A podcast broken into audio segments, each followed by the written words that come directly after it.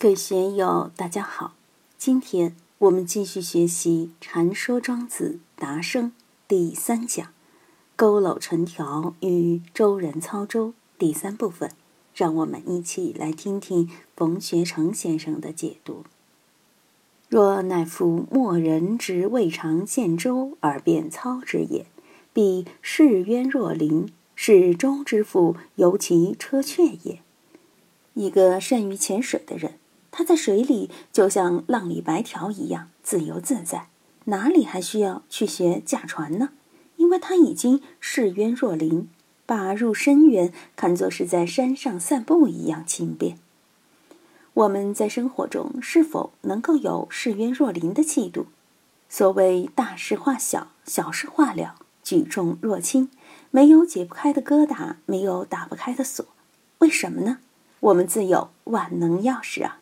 我们的心就是一把万能钥匙，世上没有解决不了的问题，就怕你的心还没有那么高明。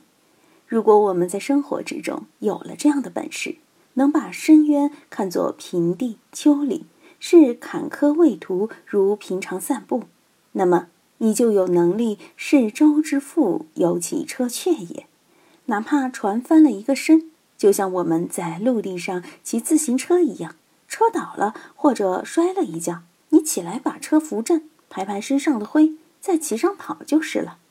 所以这里已经没有生死安危了，没有这些恐惧，没有这些揪心的东西，他就能很轻松自如，就达到了平常心、平等心。复却万方陈乎前而不得入其舍，吾往而不暇。这就是说，你有入深渊如履平地的功夫。那么，即使把船开翻了很多次，也不会慌乱。就像我们骑自行车，也经常会摔一跤、碰一下，但是都不会有什么真正的危险。如同那些踏着冲浪板冲浪的高手一样，哪怕巨浪滔天，我们看得心惊肉跳，但冲浪高手却在浪中出入自在。他们也常被巨浪掀翻落水，但却同骑自行车摔一下，那么平平常常。如同家常便饭一样，这样的话，你的心不动不乱，不会因一点小事情就犯疑惧，紧张的全身是汗。我们有些女同胞见到一只蟑螂就紧张，见到一只老鼠就尖叫，这样就太脆弱了。我们应该有一往无前的精神，敢于面对困难，敢于面对挑战，而且在面对困难和挑战的时候，就像喝水、吃饭、散步。这样简单，这样举重若轻。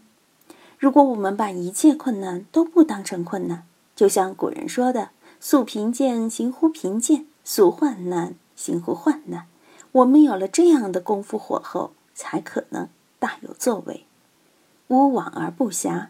既然你都不动心了，心不乱了，所以其他人不能进的，你都能进；别人不能往的地方，你都可以往。这个就是境界。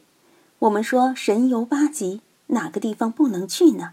地狱可以去，天堂可以去，极乐世界更可以去。为什么呢？你自己身怀绝技，有盖世武功在身，还怕什么江湖险恶呢？接着，孔子又举了一个例子，也是我们在日常生活中都会有的心理体验：以瓦筑者巧，以钩筑者淡。以黄金铸者昏，在赌场上，如果拿瓦片下赌注，大家的脑袋都精灵得很，脑袋转得都很快。如果是用钩做赌注，古时一代钩都是用铜或者玉做的，这个就有点值钱了，说不定得花一两个月的伙食费。拿钩来做赌注，那就得慎重点了。这个赌注下的下不得，这个麻将合的合不得，心里就有点忌惮了。如果以黄金做赌注，动辄倾家荡产；或者拿性命做赌注，输了人头落地，那当事者的大脑绝对就会犯昏。这种事例很多。小孩平常做作业可能漫不经心，没有什么问题；遇到期末考试，可能就有点紧张了，不能正常发挥。如果遇到中考、高考，平常是小菜一碟的题目，那时就会因为紧张而做不好。所以每年高考时，有很多考生不能发挥正常水平。我们看体育比赛，一些运动员在什么公开赛、大奖赛上发挥的都不错，但是一遇到奥运会，就可能发挥不出正常水平了。为什么呢？这也是以黄金铸者婚。如果得了奥运会冠军、世界冠军，那还了得！你平常的训练、比赛，充其量如瓦柱、钩柱，没有什么精神压力嘛。所以还是要回到牛头禅师的那几句话。恰恰用心时，恰恰无心用；无心恰恰用，用心恰恰无。事情往往就是这样的。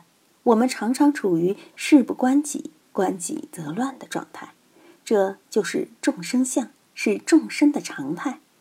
如果你有“富贵于我如浮云，视黄金为瓦砾”的气概，那你就不得了。你把富贵贫贱能够处之为一，那必定有成就。《论语》记载颜渊一箪食，一瓢饮，在陋巷，人不堪其忧，回也不改其乐。为什么颜渊能自得其乐？因为至尊者道，至贵者德。他有了这个精神，当然就能够富贵贫贱处之一也。如果我们只在柴米油盐酱醋茶上转，或者在个人事业得失荣辱上小打小闹，那么我们的精神境界。怎么可能提高得起来呢？《红楼梦》里王熙凤引用一句俗语，叫“拼着一身剐，敢把皇帝拉下马”。一个人如果能把生死利害彻底放下，还怕什么呢？把皇帝拉下马来又怎样？死猪不怕开水烫嘛。这里讲以瓦铸者巧，我们做事情举重若轻，就要有把一切放下摆平的气度。就要有把一切都当做瓦柱的英雄气，其巧一也而有所精，则重外也。瓦柱也好，钩柱也好，黄金柱也好，都一样是赌嘛。是赌就有赌的规则，赌的技巧，都是一回事，没有二法。只要没人在赌场弄虚作假、出老千，赌的就是一个技巧和运气。但是你自己因为赌注的不同，从而引起判断的差别，这就是自己的情绪和心量的问题。赌注小不明显，事不关己，你的智商显得很高，灵感也来了。赌注下的越大，那时脑袋就越发木，血压升高，头脑昏沉。为什么呢？肾上腺素高，人就紧张，心跳加快，脑袋一片模糊。这个就是麻烦事，而麻烦的原因就是把。外在于自己的赌注看得过重了，凡外重者内浊。我们的身心内外到底哪个重？心重还是物重？你把外物看得过重，那么我们的心就轻了；如果你把心看得重，那么外物自然就轻了。我经常说，高明的人是应物而无类于物，但是贪欲心重的人，往往为事为物所拖累。我们经常被自己设计的工程所拖累，被自己的生活计划目标所拖累，被金钱所拖累。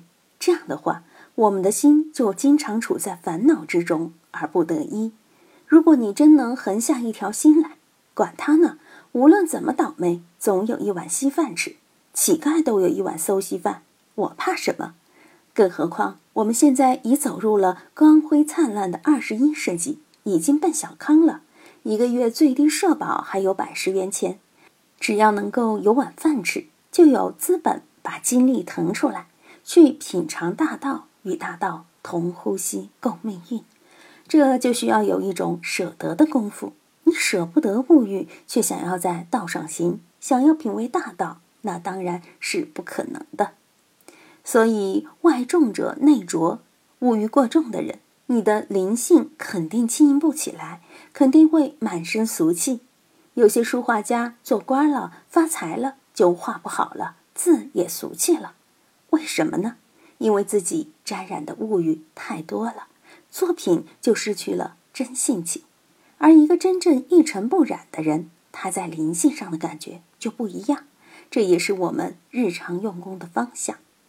今天就读到这里，欢迎大家在评论中。分享所思所得，我是万万，我在成都龙江书院为您读书。